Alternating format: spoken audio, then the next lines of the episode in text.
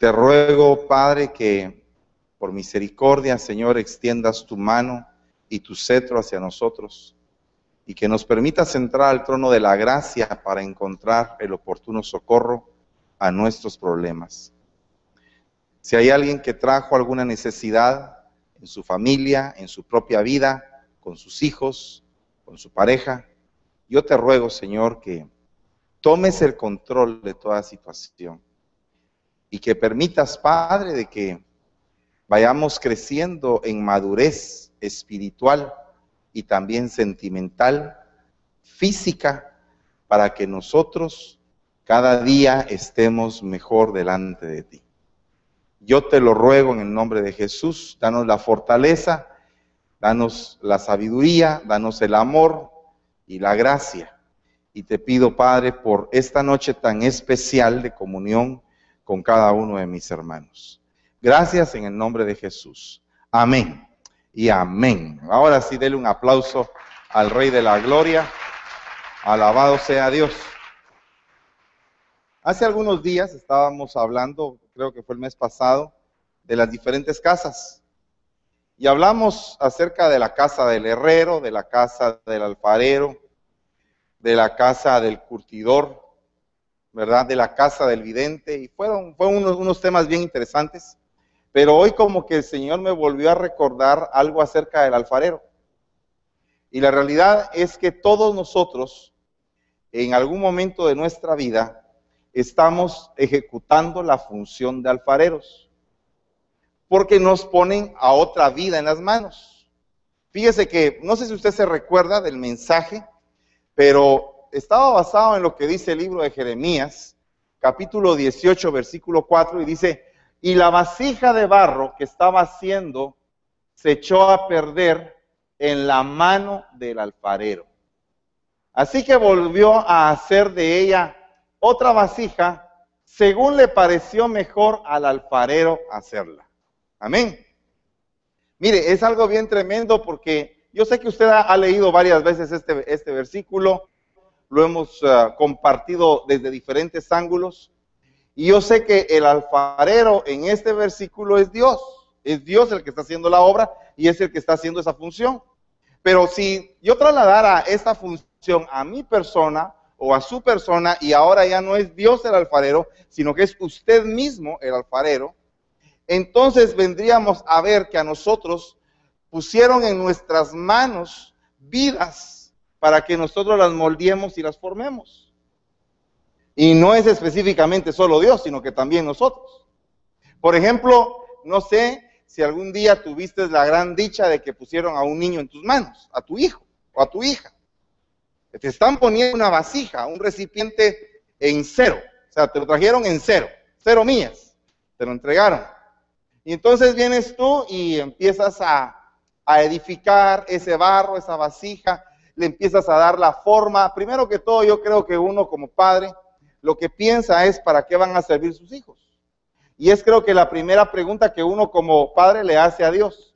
Señor, ¿para qué viene este niño? ¿Qué es? Usted se puede dar cuenta que en la Biblia muchos padres recibieron la respuesta de qué iban a hacer sus hijos.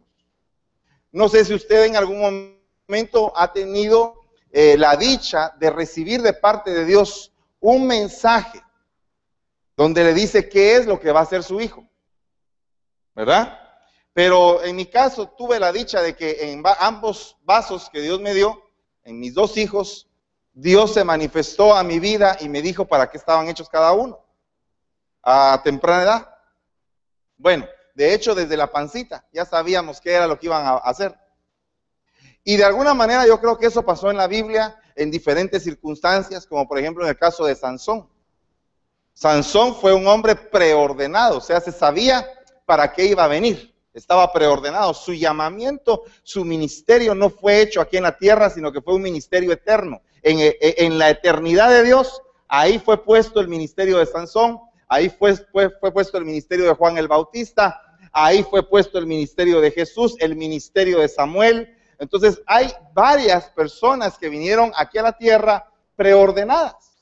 Ya trajeron, ya, ya venían, eh, con todo respeto, ya venían salvos Porque, por ejemplo, Juan el Bautista venía salvo, hasta recibió el bautismo del Espíritu Santo estando en la pancita de la madre. Yo no sé si usted sabía eso, pero, pero Juan el Bautista fue lleno del Espíritu Santo estando en el vientre de su madre.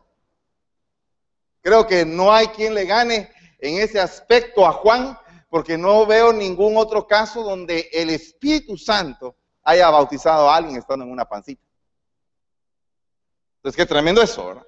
Algo, algo maravilloso el hecho de que Juan recibió ese don.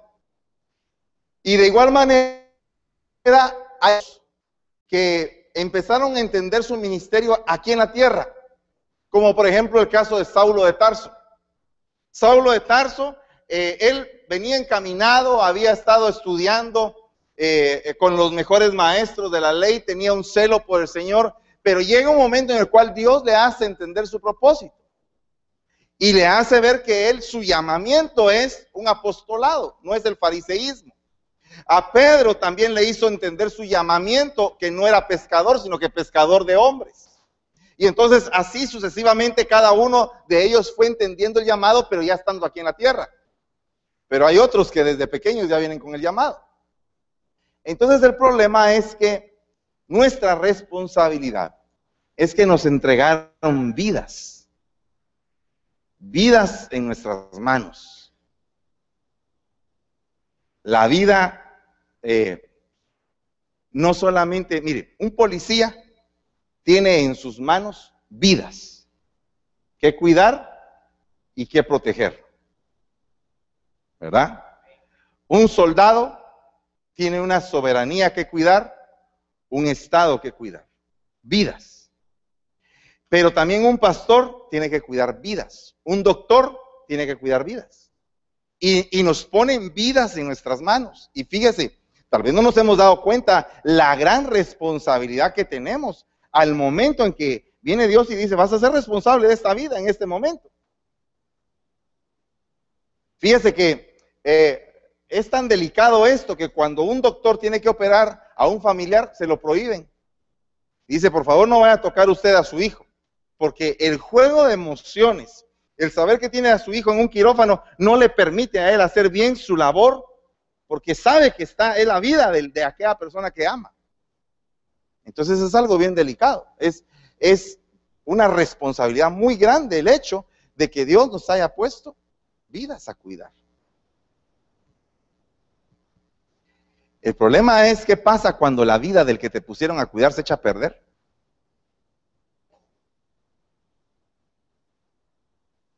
Digamos que te entregaron la vida de alguien y se echó a perder.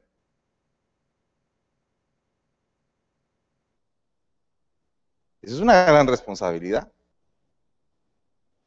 Definitivamente si Dios te entrega vidas a cuidar, es porque de alguna manera has cuidado las vidas que te dieron antes.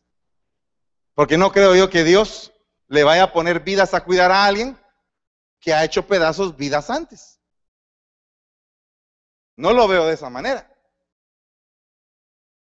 Por ejemplo, eh, el mismo dolor que vivieron los siervos que venían preordenados, les hizo agarrar una gran responsabilidad para que les encomendaran vidas.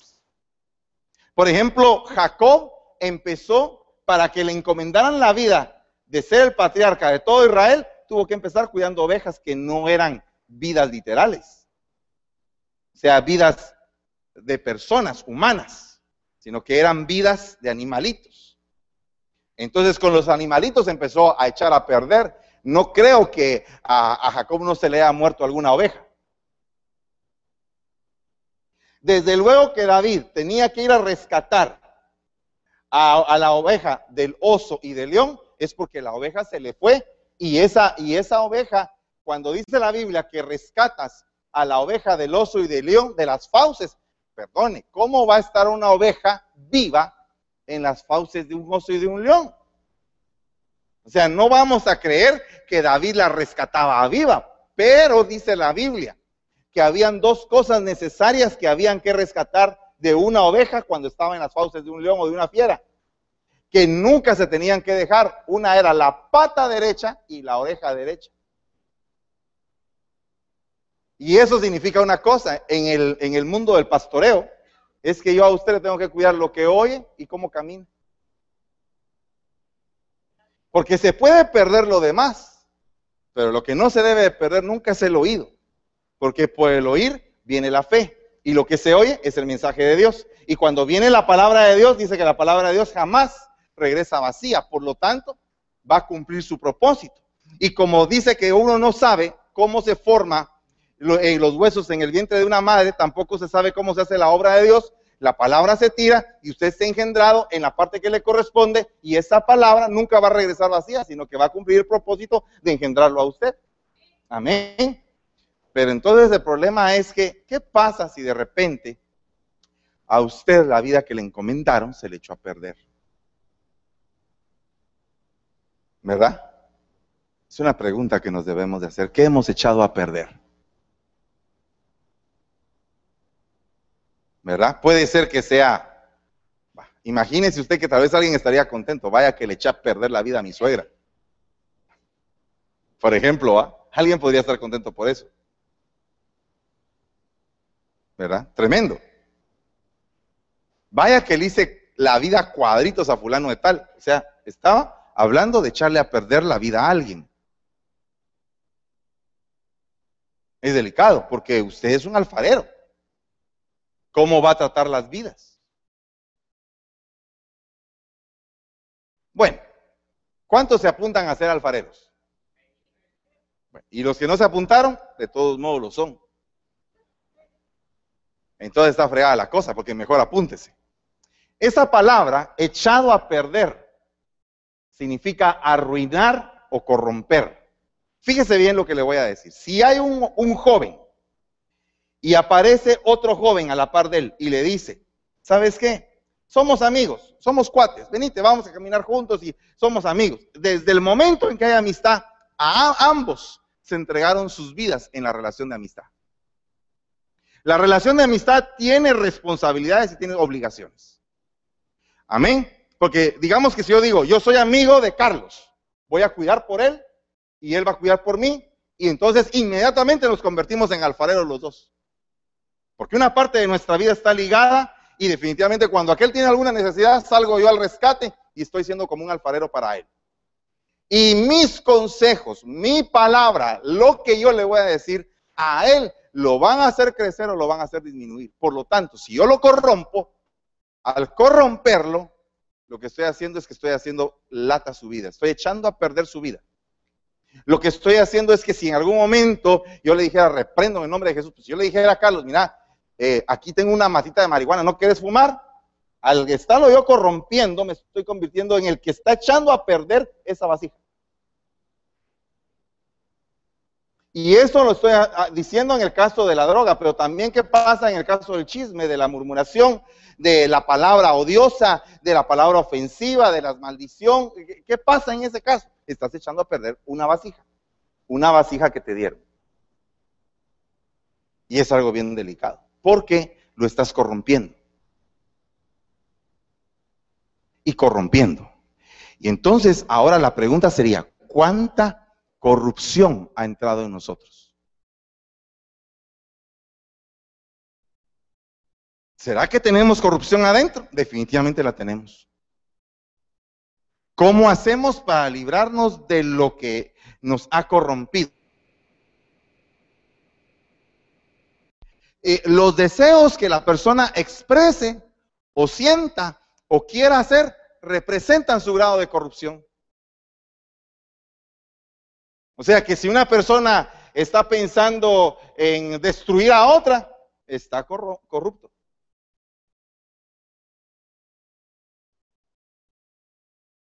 ¿Verdad que sí? Es algo delicado. Porque a veces la corrupción no se presenta literalmente como una corrupción. A veces la corrupción se, eh, presenta por una idea, por traslados de ideas. El día de ayer eh, estrenaron los X-Men. No sé si usted sabía eso. Ah, pero en los X-Men aparece una mujer que se cambia de cara, y puede adoptar cualquier identidad. Esa mujer se le llama creo que la mística, ¿verdad? Pero la mística, cuando era chiquita, había sido encomendada a, un, a alguien, a un maestro, a alguien que la iba a educar en el camino del bien y que ese talento que tenía lo iba a encaminar hacia el objetivo que quería. Pero en el camino apareció un guerrillero, apareció un contaminador que la tomó para sus propios propósitos y la desvió del camino que ella tenía trazado. Delicado eso, porque entonces ese hombre se convirtió en un corruptor, un corruptor del llamado o, o un corruptor del propósito que esa muchachita tenía con ese gran talento. Entonces nosotros tenemos que tener cuidado de cómo depositan vidas en nosotros. ¿Verdad? Porque podemos corromper. Eh, hay, películas que nos pueden corromper porque nos pueden cambiar nuestra manera de pensar. Y dice la Biblia que nada te aparte del pensamiento de Cristo. Entonces, pero el pensamiento de Cristo puede ser corrompido. ¿Y por qué le digo esto? Dice Pablo, que nadie te predique un evangelio diferente. ¿Cómo así? No, no es que haya un evangelio diferente, dice Pablo, pero lo que pasa es que están torciendo el evangelio que les están presentando. Entonces hay un evangelio que tiene corrupción. O sea que tenemos que ser separados hacia la pureza de Cristo. Pero hermano, ¿cómo hacemos? ¿Cómo hacemos para detectar qué es lo que pasa cuando hay corrupción? Porque dice que la, la, la vasija en la mano del alfarero se echó a perder, se destruyó. La pregunta es, ¿la destruiría el alfarero? ¿Se destruyó sola? ¿Alguien le echó algo que la destruyó? ¿Había un elemento contaminante que arruinó el proceso final de la vasija? De barro que cuando empezaron a tornear y ya empezaron a hornear, esa piedra produjo una rajadura en todo el barro y esa piedra resultó ser el elemento contaminante que arruinó toda la vasija. Porque todos nosotros en algún momento nos topamos con esa piedra. En nuestra formación nos tomamos, los topamos con esas piedras. Nuestra formación no está totalmente terminada. Ahorita nos están haciendo y en este momento es cuando aparecen las piedras. Cuando nos están haciendo. Cuando ya el, Espíritu Santo dice, la iglesia está lista, sin mancha, sin arruga, con vestido blanco, terminada, en ese momento es cuando están investigando si hay arrugas en el vestido. Y dice la Biblia, no se puede poner parche nuevo en vestido viejo o viceversa. Entonces, definitivamente llega un momento en el cual tiene que haber una destrucción. Porque todo lo que se echa a perder está destinado a destrucción. O sea que si usted se ha echado a perder, lo van a tener que destruir. Y yo, si me echo a perder, voy a tener que ser destruido para hacer algo nuevo. Amén. Mire pues, fíjese lo que le voy a leer. Y miró Dios a la tierra y he aquí que estaba corrompida porque toda carne había corrompido su camino sobre la tierra. Entonces Dios dijo a Noé, he decidido poner fin a toda carne, porque la tierra está llena de violencia a causa de ellos, y aquí que voy a Shazak, a destruirlos. Los voy a destruir, tengo que hacer de nuevo todas las cosas. Para mí, ese es el segundo Génesis. Porque el primer Génesis fue cuando empezó a hacer la luz, empezó a hacer esto, pero ese fue un génesis creativo a nivel del universo. Pero este génesis es una, un reinicio para la tierra, es un nuevo comienzo totalmente, es destruir lo anterior. Yo creo proféticamente que para la iglesia, para esta iglesia, viene un reinicio porque no lo han profetizado. Pero ese reinicio tiene que venir luego de una destrucción. Ah, pero ¿qué significa eso? Que la iglesia se va a dividir, se va a partir, se va a deshacer. No, no estoy diciendo eso. Estoy diciendo que la destrucción es de los vasos que no están bien hechos. Y entonces tenemos que pasar un proceso de lágrimas y de muchas cosas. Y posiblemente usted esté pasando en ese proceso ahorita. Tal vez ahorita usted vino con un gran problema. Usted vino tal vez llorando por dentro, con una herida. Tal vez vino eh, pasando por un momento difícil de, falta de entendimiento con respecto a situaciones que le están pasando a nivel del corazón o a nivel del espíritu o a nivel de la carne. Puede ser que a alguien a nivel de la carne le hayan detectado una enfermedad que no esperaba. Puede ser que otro a nivel sentimental haya roto una relación y está destruido sentimentalmente. Puede ser que a nivel de espíritu que no tiene contacto con Dios y que está muy frío espiritualmente y que necesita empezar de nuevo. Pero el punto es que de una u otra manera estamos pasando por un reinicio. Y definitivamente estamos pasando por el momento en el cual el Señor dice, voy a borrar todo. Voy a poner a cero el carro y vamos a empezar cero millas otra vez. Hermano, yo he estado pensando en que ese cero millas va a ser el primero de julio. He estado pensando eso.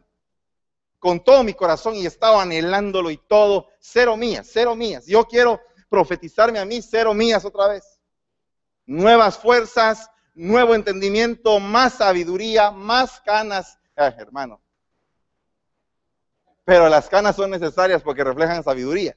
Son la corona de la sabiduría. Entonces, ok, más canas tal vez, pero más entendido en las cosas del Señor. El Señor me dio un tema para el retiro que se llama el enigma de las águilas. Y es bien interesante que aparecen ahí dos águilas en la Biblia y le dicen al profeta, descifra este enigma. Y hablan de la primera águila y de la segunda águila. Y entonces eso, el retiro general va a hablar de ese enigma. ¿Verdad? porque a veces uno se apoya en su propia prudencia o se apoya en ejércitos que no son los que lo van a ayudar a uno a la hora de la guerra. Y uno como líder muchas veces comete ese error que se apoya en gente que no está a la par de uno, que no está en todas, que solo está en algunas, o que tal vez no está en ninguna. Pero llega el momento en el cual nosotros tenemos que apoyarnos en donde debemos de apoyarnos. Y entonces lo que yo le quiero decir acá es que definitivamente cuando hay corrupción hay destrucción. Si usted dice, yo tengo algo de corrupción, en eso que usted tiene corrupción va a haber destrucción. Y yo estaba midiendo mi propia vida y digo yo, Señor, hay que hacer trabajo todavía. Estaba viendo que una vasija puede ser una vasija de alma o puede ser una vasija administrativa. Por ejemplo, el rancho es una vasija administrativa, porque el Señor nos llamó a administrarlos. Los sábados, que son los días que nos juntamos, hoy llegaron como tres o cuatro personas nada más. Estaba Santiago, Juan, chica, son los nombres de apóstoles, me tocaron a mí. Estaba Santiago, Juan, Jorge, estaba Arturo y ah, no sé quién más, y yo. Pero debieron de estar todos. Pero no estaban todos. Ay, Pedrito llegó también. Por el tractor que nos prestó. El punto es que eso es una vasija que nos entregaron. Y que llega el momento en el cual yo estoy pensando, bueno, si sembramos, supongamos, 50 albaricoques, cuando tenga, venga la cosecha, ¿qué vamos a tener de albaricoques? ¿Qué vamos a hacer con tanto albaricoque? Pues jaleas. Y vamos a poner ahí en la parte de afuera jaleas orgánicas con los frasquitos eh, envasado ahí. restauración, jalea, restauración. ¿Verdad? Puede ser. ¿Verdad? No sé, qué, no sé quién me habló de que había visto a una liebre, ya se la quería comer a la liebre que andaba por ahí. Alguien me dijo, fíjese hermano Fernando que vi una liebre, quiere que la case. No le dije a pobre liebre, ¿qué te está haciendo? No la comemos. No le dije, compremos una. Hay cosas bien curiosas que han estado pasando. Se acercó, ¿y por qué le cuento esto? ¿Qué tiene que ver esto con la restauración? Porque el rancho es una vasija que merece su inversión, su dedicación, su esfuerzo, su amor. Deje usted estampada su huella, diga, este árbol que está aquí lo sembré yo. Yo le estaba diciendo a Yeshua eh, antenoche, o estaba platicando con él en el carro, yo le decía que existe lo que se le llama en administración el factor X. El factor X es lo que muchos dicen, a ah, ese tiene factor X, tiene buena suerte.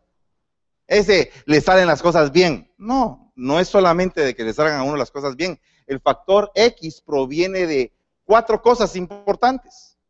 Entusiasmo, enfoque, disciplina y objetivo. Entusiasmo, enfoque, disciplina y objetivo. Entonces se dan las cosas. Si usted tiene entusiasmo, usted va a lograr, va, a estar alegre todo el tiempo, va a estar viendo, ilusionado, soñando, creyendo, haciendo, porque está ilusionado. Se le va el entusiasmo, ¿qué va a hacer usted sin entusiasmo? Me recuerda usted cuando usted era novio. Cuando usted era novio, no, vio el tren que estaba pasando por ahí, resultó aplastado porque iba usted enamorado de novio a ver a la novia.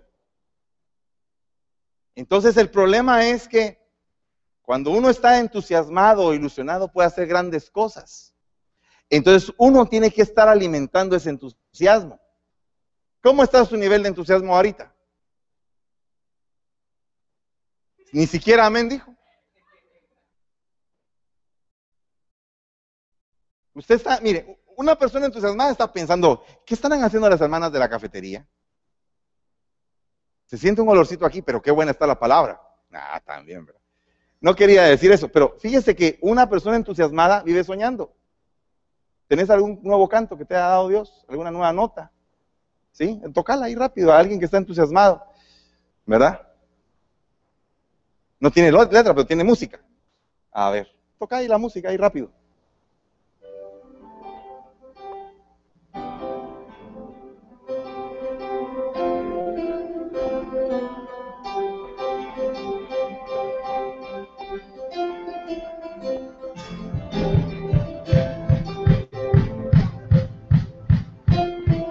Solo la voy a tararear,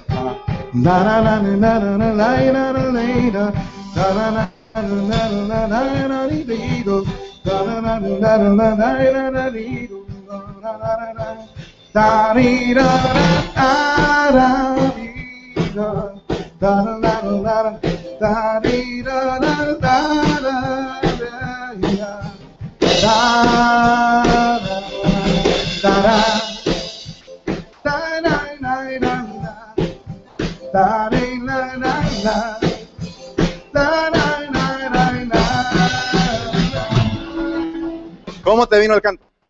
Eh, estaba meditando acerca del Espíritu Santo y me gustó ver las sombras del Espíritu Santo en el Antiguo Testamento y pensé, debería haber una canción que hable de todo lo que es, fue él, lo que ha sido él. Fuego de la zarza que ardió, el sonido del shofar, el, el viento recio llena este lugar. O sea, de eso. Ok. Entusiasmo. Pero para el entusiasmo se necesita enfoque. ¿Cuál es el enfoque ahí? El Espíritu Santo, es el enfoque. ¿Qué tiene que seguir después? La disciplina. Si él deja el canto tirado, no le pone disciplina, ahí quedará el canto. Nadie lo supo, nadie lo sabe. Fue horrible, fue horrible. ¿Verdad? Pero si él le pone disciplina, entonces va a continuar haciendo la letra hasta que salga algo. ¿Verdad? Amén. Porque hay un objetivo. ¿Cuál es el objetivo de ese canto? que el Espíritu Santo llene el lugar. Ok, ese es el objetivo. Entonces alguien dice, ¿y cómo se le ocurren a él canciones? Ah, factor X. No, hay cuatro cosas. Disciplina. ¿Tienes tú esas cuatro? ¿Por qué no te han salido las cosas últimamente?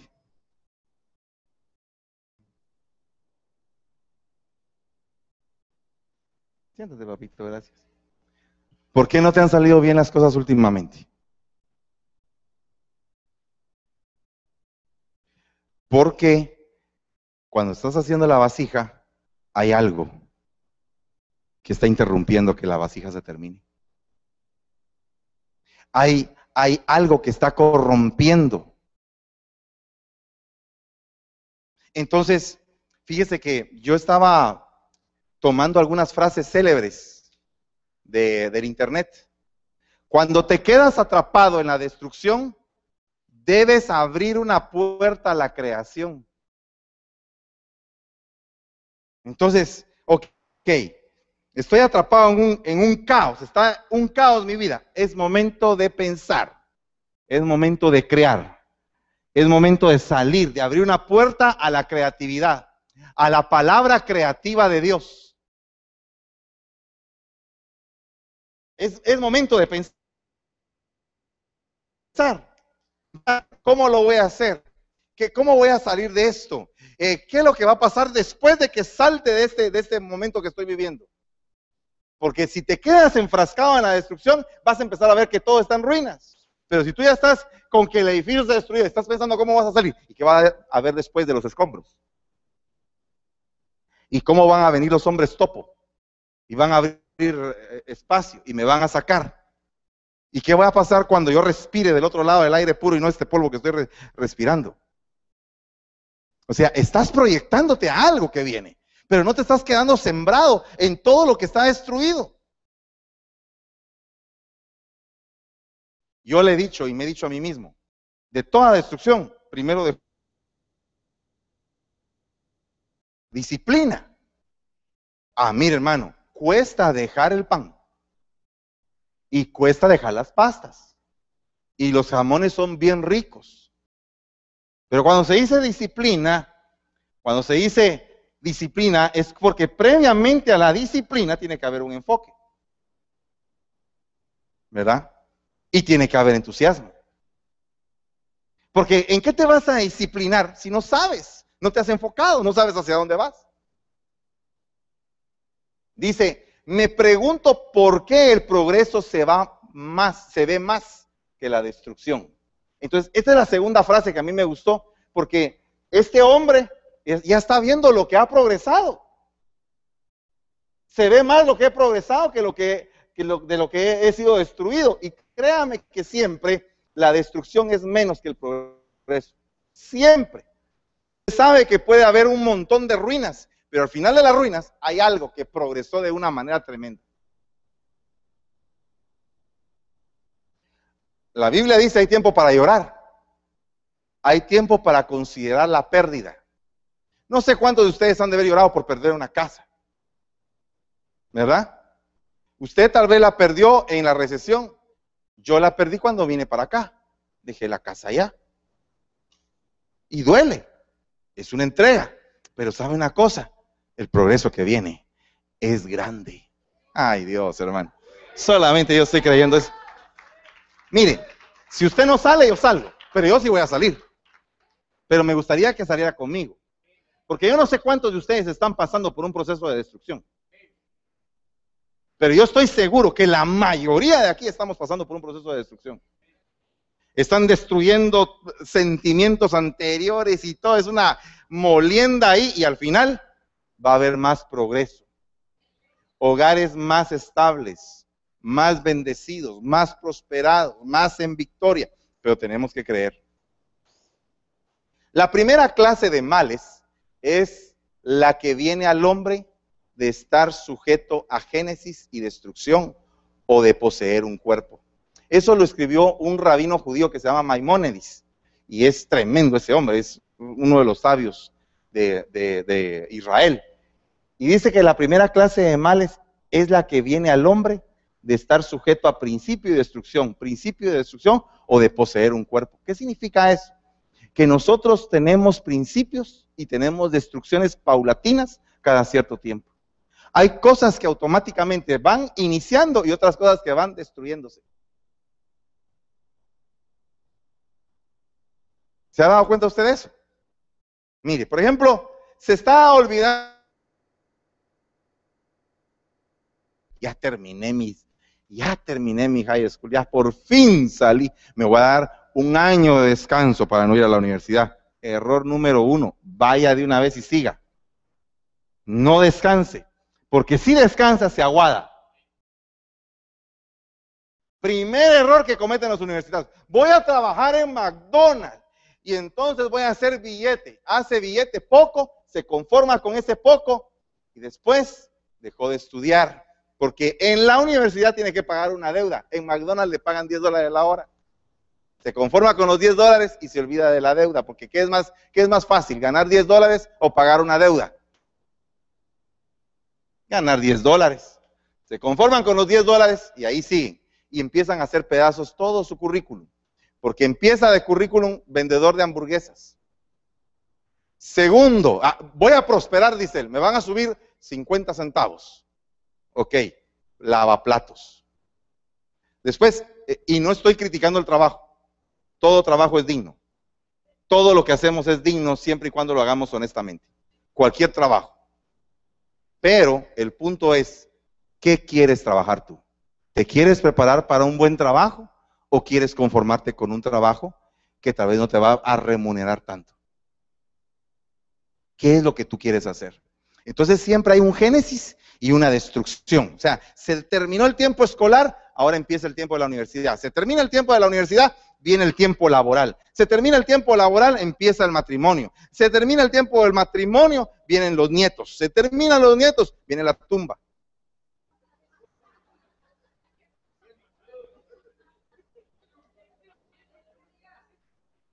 Génesis y destrucción. No, no, qué esperanza, dice alguien por ahí. Pero miren, hermanos, somos como la hierba del campo, ¿no? Ya los que tenemos ya rondeando los 50 years, es difícil la cosa. Ya le duelen a uno los, las articulaciones, a mí ya no me duelen, bendito sea Dios, desde que dejé de comer pan. Y ahora brinco, salto, eh, fíjese que hasta con un pico ahí en el rancho. Algunos asombrados están porque como estoy operado de, de la espalda y ahí dándole duro, gloria a Dios. No me duele nada, bendito sea Dios. He recuperado años. Se cumplió en mí el libro de Joel, que Dios devuelve los años que la langosta se lleva. Dios le va a devolver a usted los años que la langosta se lleva. Pero ¿qué es eso, hombre? Óigame, pero ¿qué es eso? Eso es precisamente un reinicio. Va, pasó la langosta, se acabó tu cosecha. Se acabó, va, terminó. ¿Y ahora qué sigue? Bueno, empecemos a sembrar por lo menos. ¡Hala, pero qué pesado volver a sembrar! No estoy seguro que ya estaba sembrando, pero no te habías dado cuenta. Mire lo que dice acá. Pero por vosotros reprenderé al devorador para que eche a perder los frutos del suelo. ¿Verdad?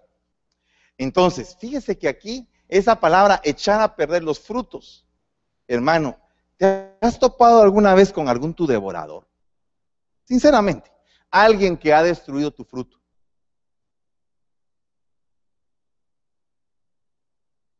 Tal vez tú piensas que el devorador es alguien y ese no es el devorador, sino que es otro.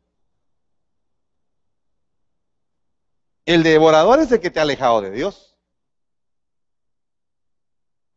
El devorador es el que te ha cambiado tu forma de pensar. El devorador es el que te ha contaminado. El devorador es aquel que ha arrebatado tu bendición de servir al Señor. Ese es el devorador.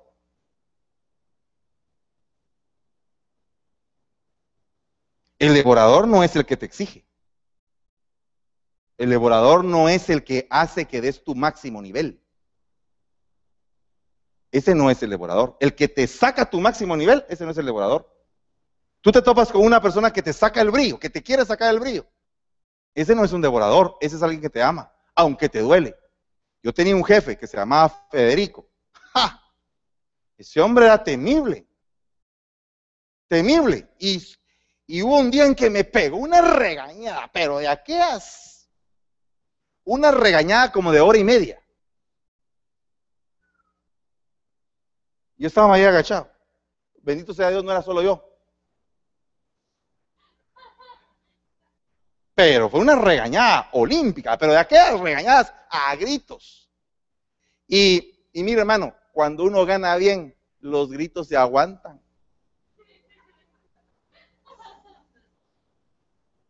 Créalo. Tal vez de repente los jóvenes dicen, ¡nah! ¿qué? Mi derecho. Olvídese. Le pagan en un lugar 7 mil dólares, 8 mil dólares al mes. Que me grite el compadre.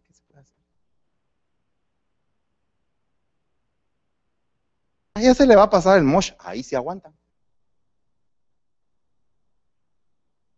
Pueden decir amén. Eh, Gracias, Arturo. Mira, por favor, decí ese amén. Mira, ese amén, por favor. Decilo. Amén. ¿Ya vio? Tengo por lo menos un voto a favor. Y ese voto condena a todos los demás, fíjense, hermano. Pero fíjese, hermano, de que es cierto. Es cierto. Ah, Volviendo a la carga, a mí me pegaron una tremenda regañada. ¿Y sabe por qué me pegaron la tremenda regañada? A mí y a otros dos más. Éramos tres. Nuevos, los tres nuevos. A mí me había tocado la zona 10, que era la zona de ventas más bonita de Guatemala. Todos eran edificios. Solo se subía uno al último nivel y bajaba así. Hasta de ejercicio servía. Y después mis reportes llenos, ¿va? ¿Cuántos clientes visitó? 25, decía yo. Sí, pues era un, todo un edificio, ¿va? Eh, Desde el primer nivel hasta el último, 25 clientes de un solo cuentazo. En cambio, habían zonas más horizontales donde quedaba una empresa aquí y otra empresa como a una mía. Y ese pobre, 8, 5 visitaban el día. Bueno, pues todo sucedió que ese día, esa semana más bien dicho, porque fue una semana, fue reincidencia, por eso fue la gritada. No hice los reportes, ni yo, o sea, ni mis amigos, ni yo. Entonces nos subieron el día lunes siguiente, no habíamos hecho el reporte la semana pasada. Entonces, y habíamos vendido, porque el problema es que cuando uno vende, dice, no, a mí me tienen que cuidar porque vendo, porque soy el mero mero. Y como yo había vendido, a vos que te regañen, le dije yo a un hermano, a un cuate que se llamaba Francisco, porque vos no has vendido, pero a mí no, ¿por qué me van a regañar? Si yo vendí. Que a los tres nos subieron. Y se para el hombre que enorme, ahí con unos anteojones así de, así de botellas.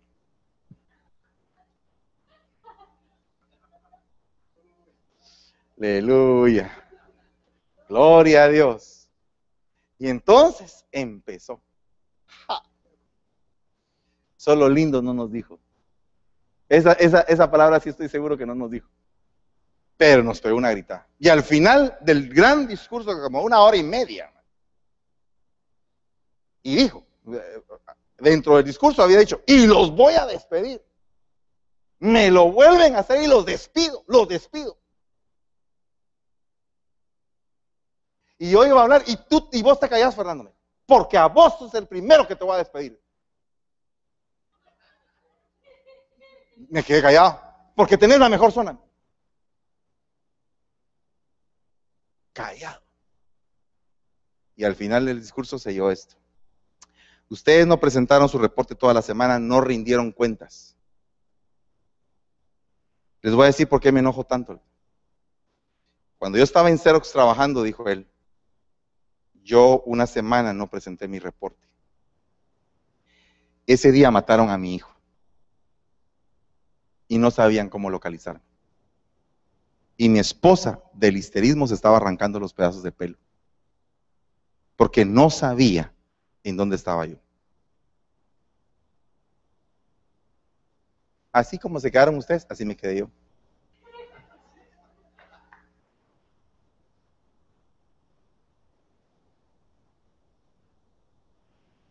Cuando salimos les dije a aquellos, hay que hacer reportes, mucha.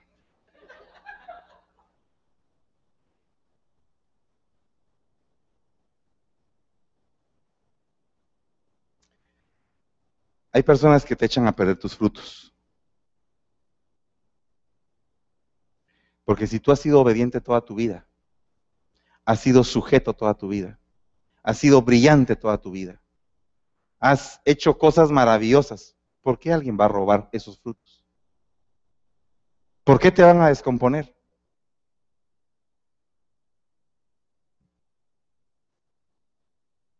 Dice, por vosotros reprenderé al, de- al devorador, para que no esté echando a perder el fruto de tu suelo. Pregúntate cuántos devoradores has tenido. Pero hay algunos devoradores que aunque el Señor lo reprende porque tú diezmas, tú los atraes con tus actitudes.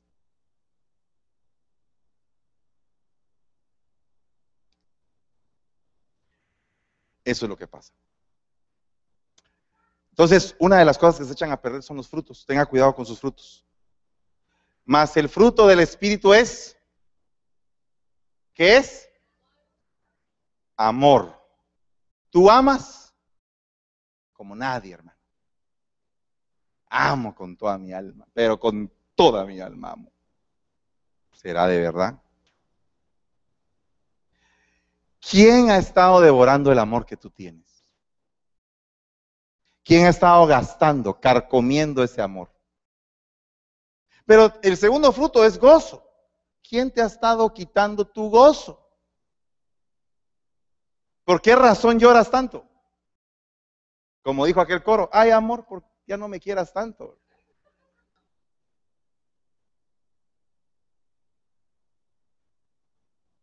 Pero yo le pregunto, vuelvo a la carga, ¿qué le está quitando su gozo? ¿Quiénes han estado llorando seguido? Aleluya. Compañeros, eh, John Maxwell hizo un libro que se llama Compañeros de Oración. Voy a hacer un libro que se llama Compañeros de Gemido. ¿Cuántos han llorado?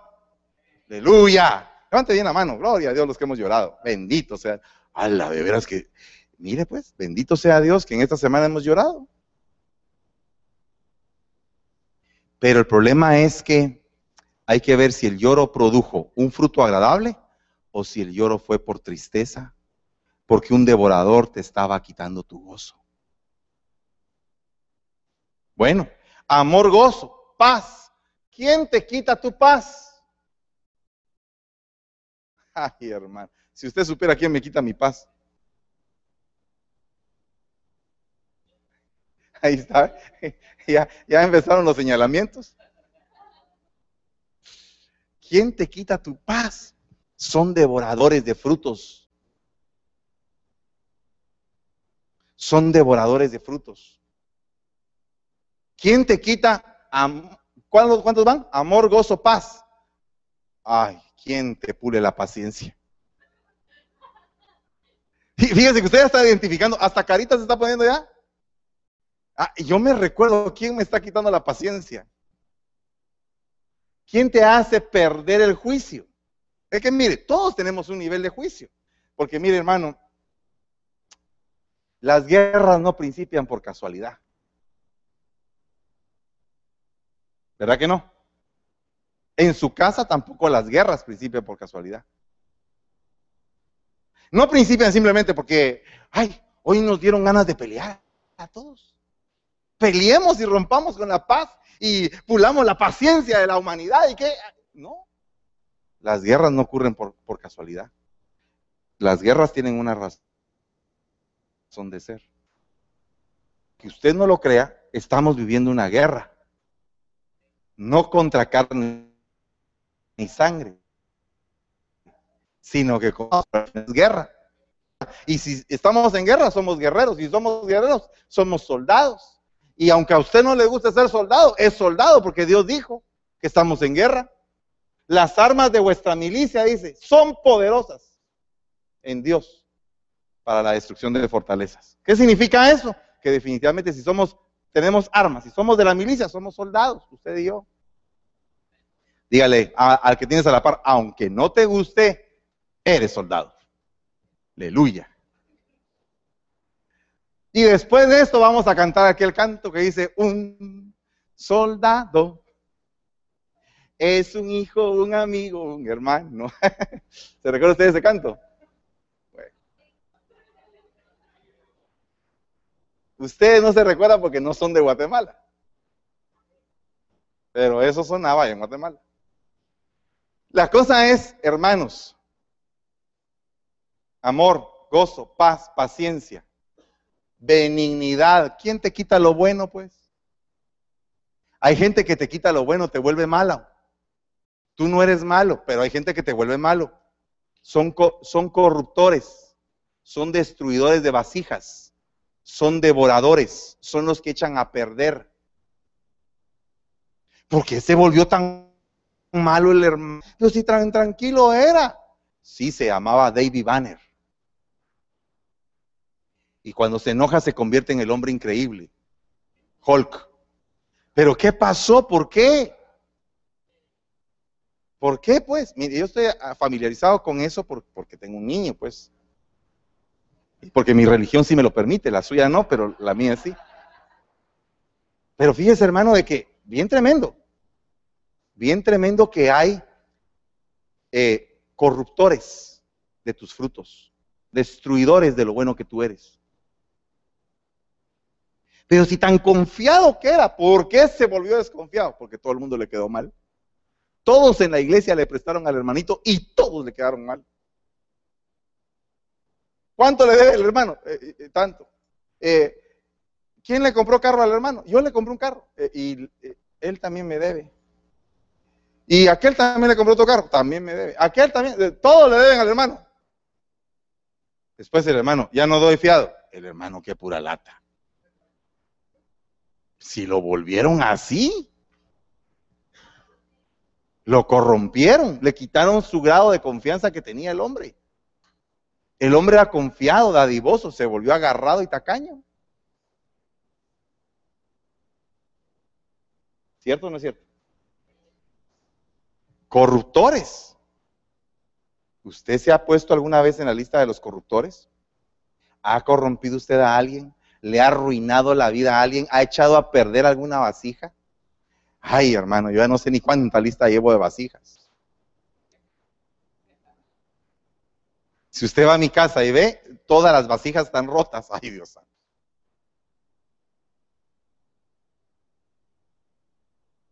¿A alguien usted le ha arrebatado la fe?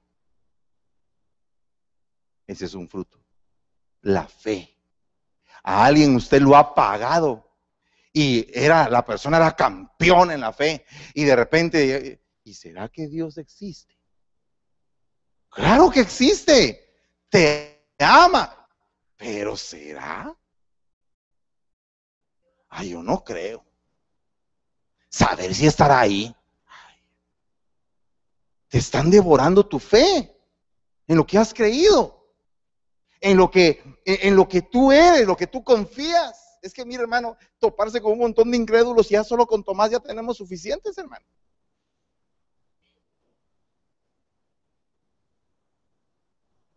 Y yo no sé si usted alguna vez ha hecho el papel de Tomás. Y tal vez usted llega entusiasmado y dice, fíjate que el Señor me respondió y fue una cosa gloriosa. ¿Y estás seguro que fue Dios o fue obra de la casualidad? De una vez te deshizo. Fíjate que vi a Dios, me habló. ¿Y será cierto eso? Tremendo. Esos son los encargados de destruir tu vida.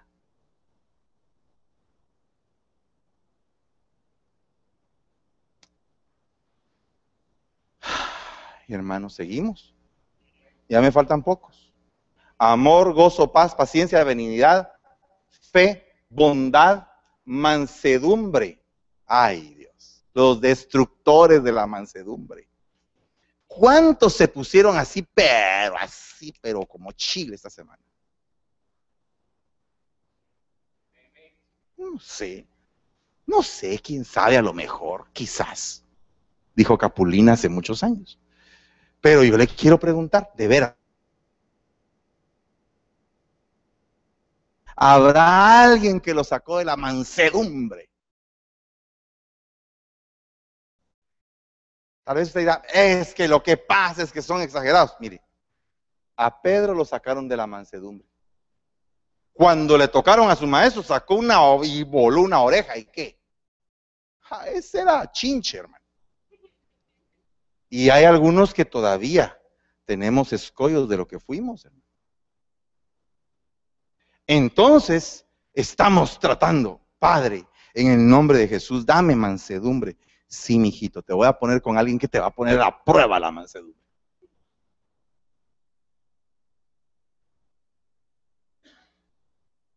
¿Alguna vez has, mire, uno como cristiano muchas veces comete el grave error de jactarse? Ay, es que yo, es que yo no le hago mal a nadie, yo amo a todos por igual. Ah, Vamos a ver si de veras es cierto. ¿De, veras amas a todos? Ah, te aseguro que dentro de tu corazón hay odio. O te la llevas de que amas pero de repente le dices a alguien, te odio, como odio Jarocho. Y después, los amo a todos, amados. A todos los amo.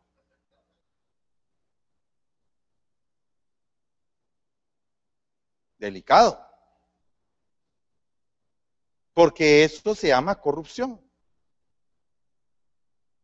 Y si usted se da cuenta, tal vez al principio del mensaje dijo, yo no estoy corrompido en el nombre de Jesús, reprende, blasfemia. Pero ahorita que ya, ya, va a mitad del mensaje, ya lleva usted unas sus cuantas, como las llevo yo. Amar, amén. Entonces, ¿qué, ¿qué vamos?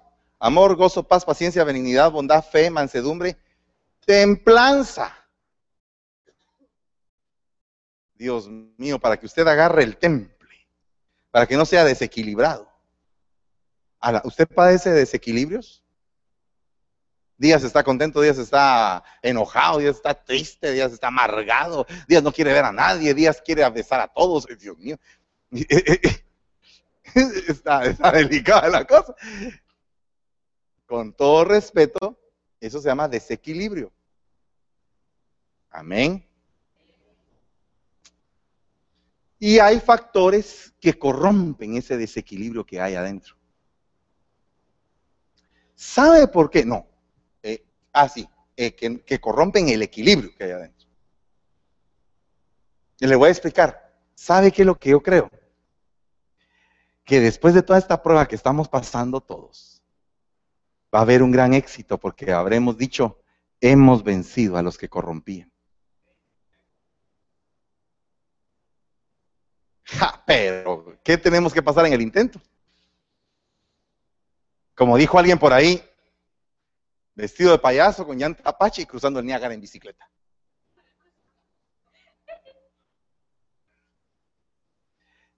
Entonces, ¿qué vamos? Ah, el desequilibrio, hermanos. ¿Cuántos de ustedes se sienten ya así bien equilibrados? Ninguno. Igual estoy yo. Ay, qué esperanza la que usted nos da, hermano pastor. No nos estará usted corrompiendo. No, les estoy diciendo, estamos en el mismo equipo, vamos para adelante. Vamos a salir, vamos a triunfar en el nombre de Jesús. Vamos a ver las cosas terminadas, concluidas. Yo ya no veo las horas en que yo esté cortando esa cinta simbólica, así, inaugurado oficialmente el nido de las águilas. Ah, yo, yo lo quiero ver a ustedes en la foto, así. ¿verdad? Porque siempre hay gente que lo llama a uno, hermano, eh, es cierto que dicen que, que los de antes se fueron. Alguien me llamó esta semana. ¿Es cierto que se fue la gente de la iglesia los de antes? No, le dije, han venido los de antes. La hermana Juanita viene y vino con un familión, le dije, un montón de gente. Vaya si no se reproducen. Juanita y compañía limitada. Entonces, a veces la, percepción contamina. Ay, ¿por qué estaremos tristes? Y mire, fíjese que yo antes de pastorear ovejas crié pollos. Y los pollos son bien frágiles, hermano. Le agarra una enfermedad al pollo que uno le tiene que poner una, una vacuna que se llama la Newcastle. Pero le agarra esa enfermedad como el moquillo del pollo uno tras otro, todos se mueren en paleta. Así, pero en segundos acaban con todos los pollos.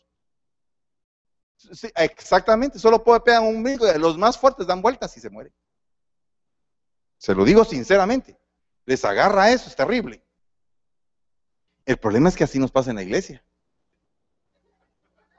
Que a veces una percepción equivocada y todos como pollos. Sí es cierto, sí es cierto. Todos muriéndose.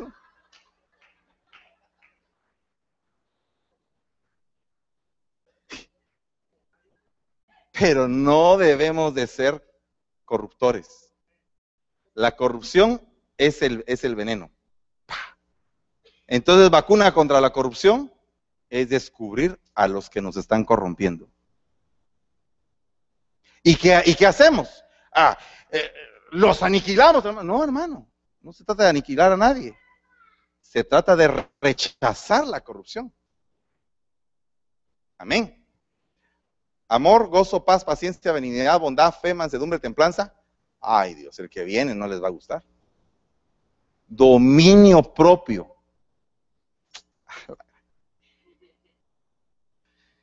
Ay hermano, ese dominio propio.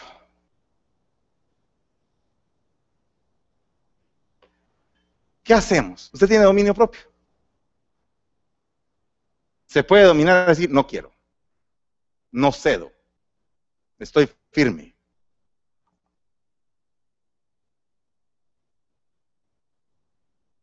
Bueno, al final creo que todos vamos a pasar y yo también me voy a hincar aquí enfrente, hermanos.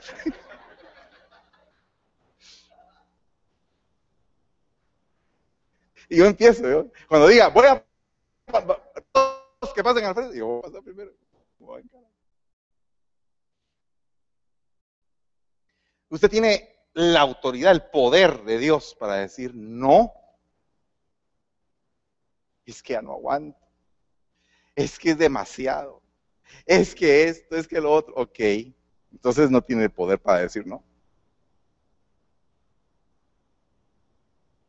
Hay algunos que solamente sí pueden decir. ¿Ah? ¿Y cómo cuesta decir no? Y lo que, es lo que uno tiene que pagar por decir siempre sí. ¿A alguien le cuesta decir no? ¿O solo al hermano y a mí? ¿Ah? Vaya. Entonces. Pero fíjese que el que, el que siempre dice sí, ¿no termina abusado a veces? Aleluya. Mire pues cómo va entrando la palabra tan suavecito y tan delicado el Señor y nos está chamargando a todos. El dominio propio es para aquellos que se prometieron hacer una dieta y no la cumplieron. Aquellos que prometieron un ayuno y no lo hicieron. Dominio propio. Aquellos que dijeron, no voy a comer carne, y de repente, falta de dominio propio. Pero mire, eso se lo estoy diciendo en la forma más simple y sencilla y silvestre que existe del dominio propio. Pero ¿y qué pasa cuando es una tentación? ¿Y qué pasa cuando es un deleite? ¿Y qué pasa cuando es un vicio? Y no se puede decir no, porque la tentación, el deleite o el vicio lo arrastran a uno al punto en el cual uno puede decir sí. Falta de dominio propio. Son corruptores. Los corruptores corrompen los frutos. ¿Ya te das cuenta cómo están tus frutos? Yo me estoy dando cuenta cómo están los míos. Bueno, ahora le voy a decir el último. El que quiero decir el último porque está ¿Cuántos fueron los que dije? Amor, gozo, paz, paciencia, benignidad, bondad, fe, mansedumbre, dominio propio. Ahí están nueve. Nueve. Templanza de dominio propio, fruto de labios que confiesan su nombre, amor, justicia, eh, perdón, justicia y verdad. Son doce frutos. Doce frutos. Amén. Pero me voy a, me voy a centrar en el fruto de labios que confiesan su nombre. ¿Qué cree usted que es ese fruto? La alabanza. Entonces, usted es esa vasija en las manos de alfareros que han venido, han venido a ir trabajando su vida. Porque usted no ha tenido solo un alfarero, ha tenido varios. Pero dentro de esos alfareros, lamentablemente, hubo algún colado corruptor que quiso destronar su vasija, que quiso arruinarla, que quiso corromperla. Entonces la pregunta es, ¿qué sería el corruptor que arruina la alabanza?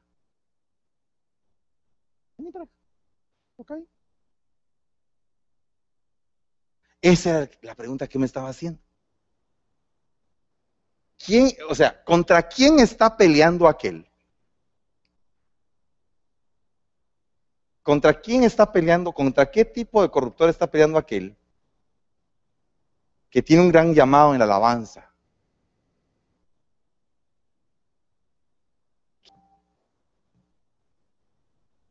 ¿Quién sería, mira, para un músico, quién es el que más fácil puede contaminar a un músico? Otro músico. ¿Verdad? Entonces, una característica del corruptor de la alabanza es un músico corrompiendo a otro músico. ¿Y qué pasaría si yo les digo que Lucifer es un músico?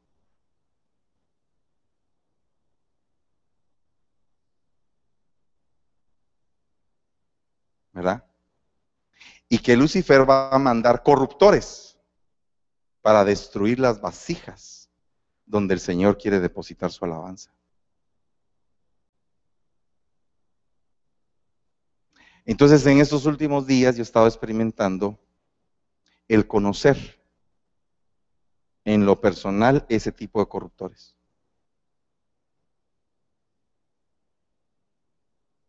Entonces, yo creo que en esta noche, si nosotros queremos aceptar la responsabilidad de que tenemos vidas en nuestras manos y que Dios nos puso como alfareros para terminar su obra en esa vasija, porque la mano poderosa de Dios es la que va haciendo la vasija. Y esos son los cinco ministerios. Y la tierra, el barro, son todos, somos todos nosotros siendo edificados por los cinco ministerios. Entonces está el alfarero y haciendo la vasija con sus ministerios. Y lo que va a depositar ahí es fruto de labios que confiesen su nombre, que es la alabanza. ¿Cómo está la alabanza? ¿Cómo están tus frutos? ¿Han venido corruptores a ensuciarte, a, ensuciar la obra que Dios tiene? Si es así, te invito a que junto conmigo nos pongamos de rodillas en esta noche. Y que vengas aquí delante de Dios y le digas, Señor, necesitamos ser limpios de toda corrupción.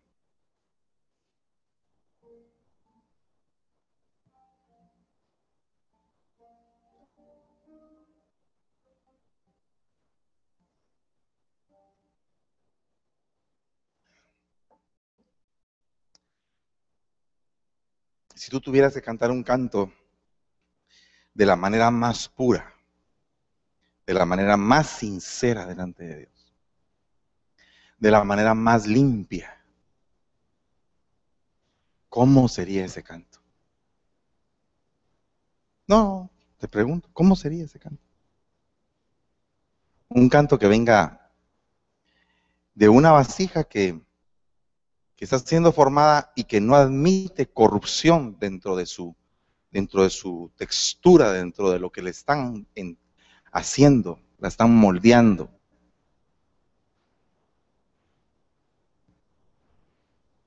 No cabe duda que Dios nos ha dado este tema a todos para sacarnos la corrupción que hay en nuestro corazón.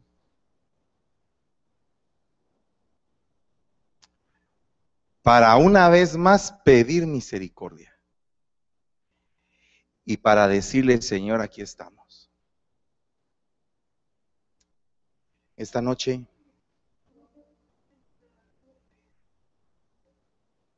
haciendo conciencia haciendo un análisis de todas las cosas, Señor.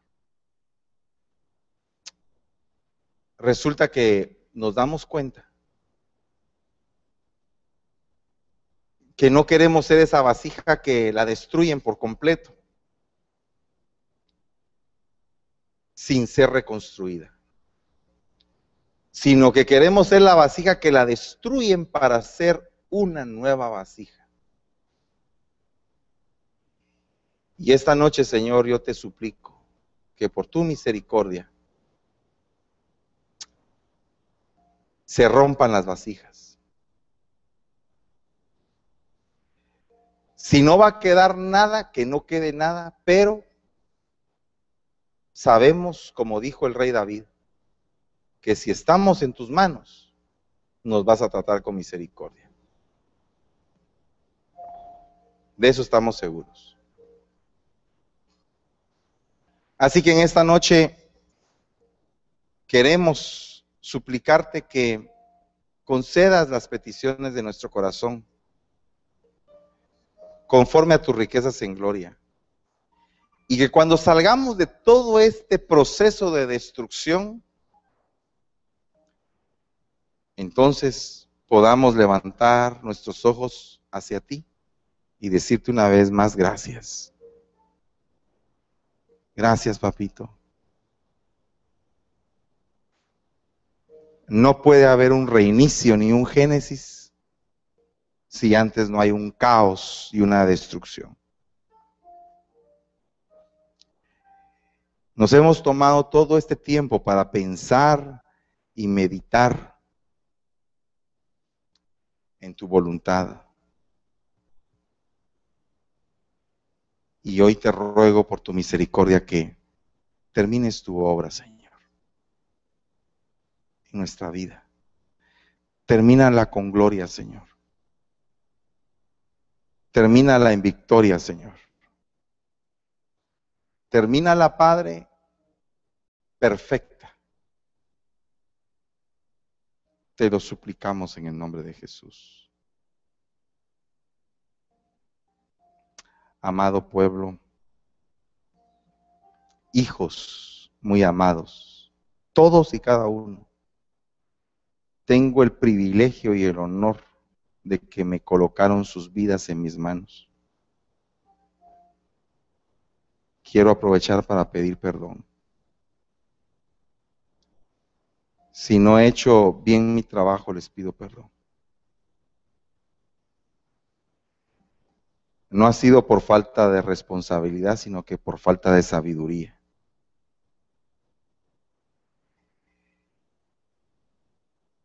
Pero yo creo en el nombre de Jesús que esta noche es una noche de reencuentro del pastor con las ovejas. Del pastor, del padre con sus hijos. Y yo los bendigo como mis hijos que las bendiciones que Dios ha derramado en mi vida se las entregue a ustedes en doble porción. Que de mis fracasos no los tengan que experimentar ustedes, pero sí tengan que aprender. Y que de mis éxitos puedan ustedes tomar también y recibir. Del manto que me cubre, que los cubra a ustedes y de la delegación que yo tengo sea puesta para ustedes con todas las bendiciones, mas no con los errores, ni con los pecados. Y yo te doy gracias, Señor, porque eh, somos una congregación que cada vez estamos más unida. Y estamos experimentando las pruebas, pero vamos a salir de esto en tu bendición y en tu honor, para tu gloria, para tu honra, Señor. Padre, en el nombre de Jesús, bendigo a cada uno por nombre en esta noche. Declaro, Padre, que todo corruptor, todo aquel que quiera corromper la vasija que se está haciendo, sea quitado del camino.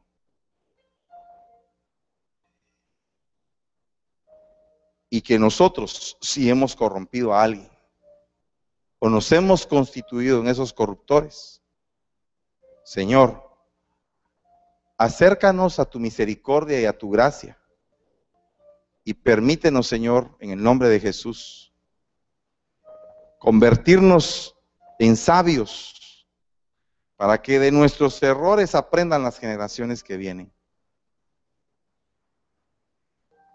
que nosotros, ninguna de las ovejas que están aquí se pierda una sola, sino que todas reciban salvación y santidad en el nombre de Jesús. Gracias Señor. Amén. Y amén.